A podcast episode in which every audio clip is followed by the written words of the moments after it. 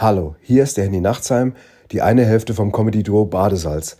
Beruflich bedingt schaffe ich es leider nicht so oft Podcasts zu hören, wie ich das gerne würde. Deswegen habe ich mir angewöhnt, in jedem Genre mir einen rauszupicken, den ich da besonders gut finde. Und im Genre True Crime Podcast ist das eindeutig Spurenelemente mit Franziska Franz und Professor Marcel Verhoff. Weil die beiden es schaffen, selbst das krasseste Zeug so zu verpacken, auch mit ihrem Charme und ihrer gewissen Lockerheit, dass man das gut hören kann. Und deswegen ist Spurenelemente voll mein Ding.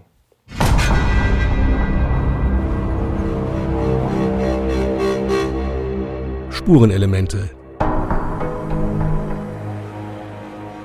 Der True Crime Podcast mit Franziska Franz und Professor Marcel Verhoff. Herzlich willkommen, liebe Zuhörerinnen und Zuhörer, zu unserem True Crime Podcast Spurenelemente. Wir beginnen heute mit der Staffel um Irina Usenko, produziert von der Edition Krimi in der Bedei und Toms Media GmbH. Sie können uns mittlerweile auch gerne auf Instagram unter Rechtsmedizin und Krimi abonnieren und uns Fragen oder Anregungen hinterlassen. Mein Name ist Franziska Franz, ich bin Krimi-Autorin. Mein Podcast-Partner ist wie immer der Direktor der Frankfurter Rechtsmedizin, Professor Marcel Verhoff. Hallo Marcel. Ja, hallo Franziska und hallo liebe Zuhörerinnen und Zuhörer und äh, herzlich willkommen zu einem neuen Fall aus Frankfurt. Und mir ist aufgefallen, wie wir ja schon beim Kettenhofweg, den wir genau in drei Staffeln erwähnen konnten, äh, festgestellt haben, dass manche Namen und manche Orte wiederholt werden. So hatten wir vor kurzem die Staffel Irina A. Das hat nichts mit der heutigen zu tun. Die ähm, das heutige Opfer, beziehungsweise ist nicht von heute, aber Irina U. Irina Usenko, genau. Und ähm, genau.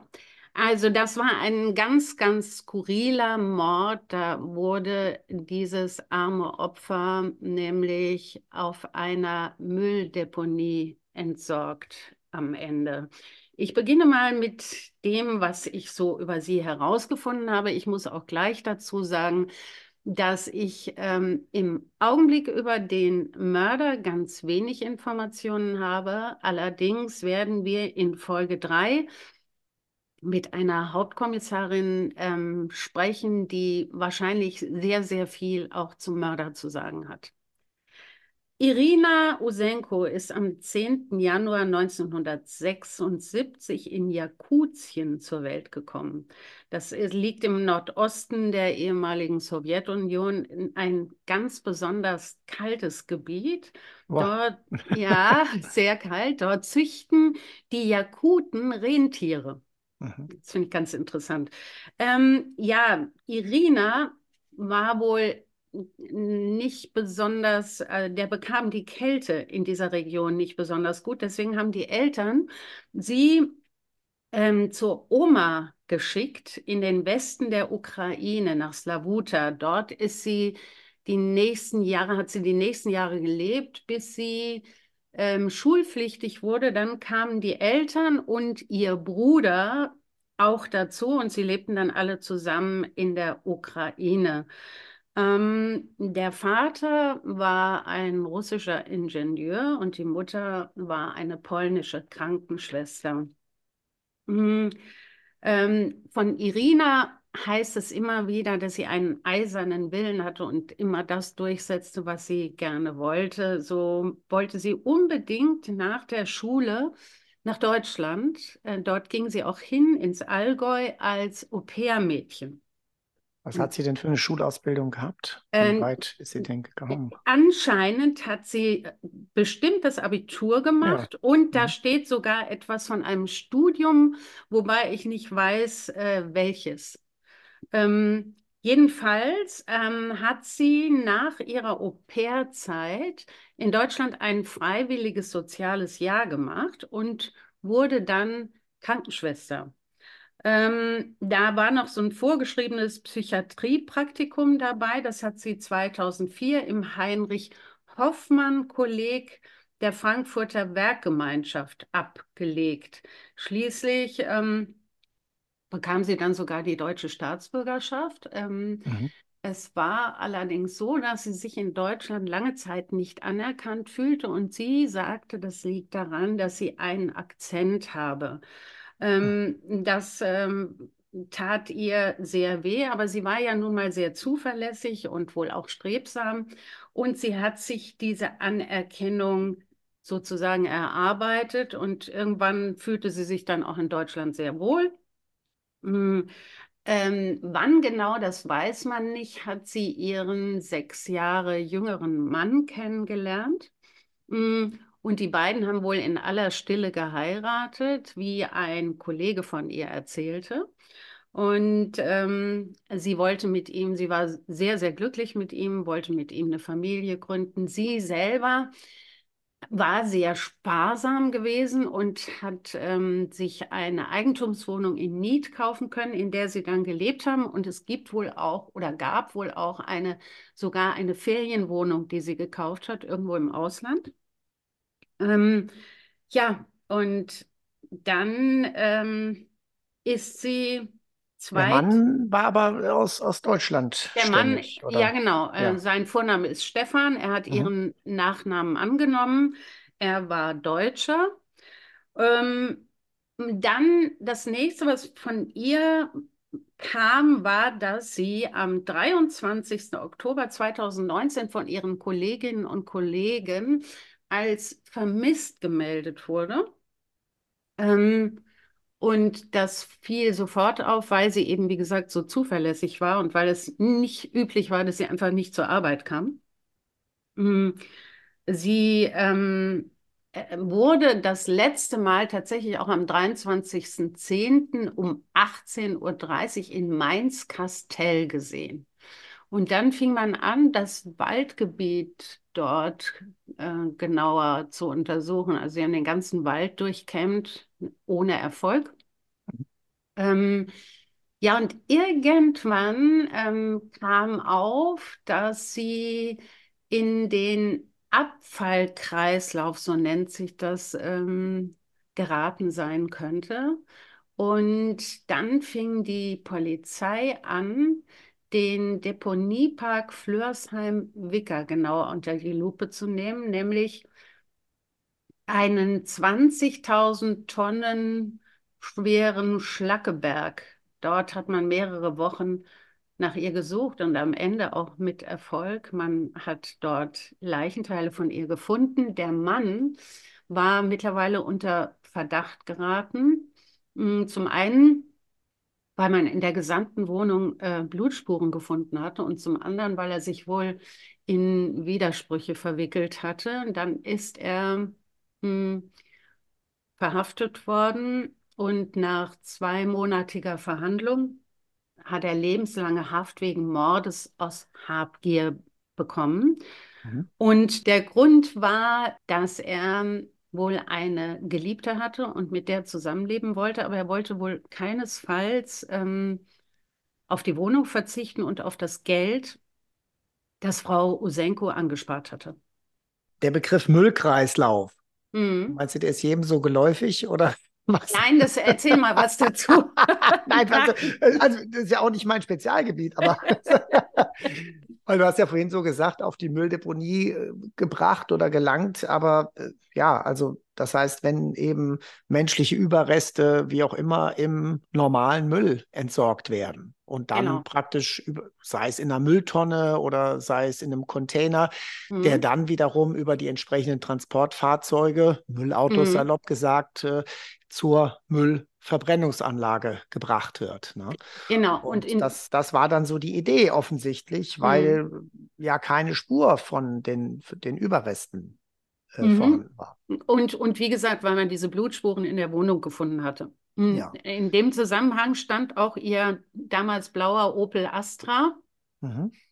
der seit ihrem Verschwinden auch verschwunden war und den auch der Mann wohl gefahren hatte. Und dann vermutete man natürlich, dass er vielleicht darin auch sie transportiert hatte, Teile von ihr, wie auch immer. Das, äh, wie gesagt, ähm, ist nicht klar und kommt vielleicht dann ganz zum Schluss noch raus, ähm, äh, wenn wir mit, äh, wenn wir mehr über die Polizeiermittlungen wissen. Mhm. Und du sagst es gerade, die Kollegen haben sie vermisst gemeldet. In was für ein Ja. Datum? Was war das für ein Datum? Das war dann, also wahrscheinlich der 24.10.2019, denn am 23. wurde sie das letzte Mal gesehen. okay. Ja, ähm, also ich nehme an, dass sie am nächsten Tag logischerweise nicht zur Arbeit erschienen ist und da haben die wohl sofort irgendwie reagiert, weil vielleicht haben sie erst den Mann angerufen, weiß man nicht. Jedenfalls ähm, ist sie dann, wie gesagt, ja nicht mehr wieder aufgetaucht. Okay. Ja, ich hatte das damals irgendwie so mitgekriegt, dass er eine Vermisstenmeldung gemacht hatte. Vielleicht hat er die dann 24. auch gemacht, das weiß ich nicht. 24. und zwar relativ früh morgens. Ach Ja, so, also ah ja. kann also sein, dass er dann doch vorher war. Ne? Ja gut, das, äh, das weiß ich nicht. Ich weiß Und äh, dann aber auf der Arbeit wohl nicht Bescheid gesagt hat. Ja, und dann diese, diese Untersuchung, also be- besser gesagt, diese Suche auf, äh, in der Deponie, das muss man natürlich unfassbar aufwendig gewesen. Es hat auch mehrere Wochen gedauert. Und es ist so, dass ähm, auch der Müll, also die Verbrennung des Mülls, glaube ich, mit 850 Grad stattfindet. Das heißt, da sind natürlich nur kleinste Fragmente wahrscheinlich, wenn überhaupt vorhanden, wie vielleicht Zahnstücke oder, oder Metall, vielleicht von, äh, oder vielleicht kleine Knochen, ne?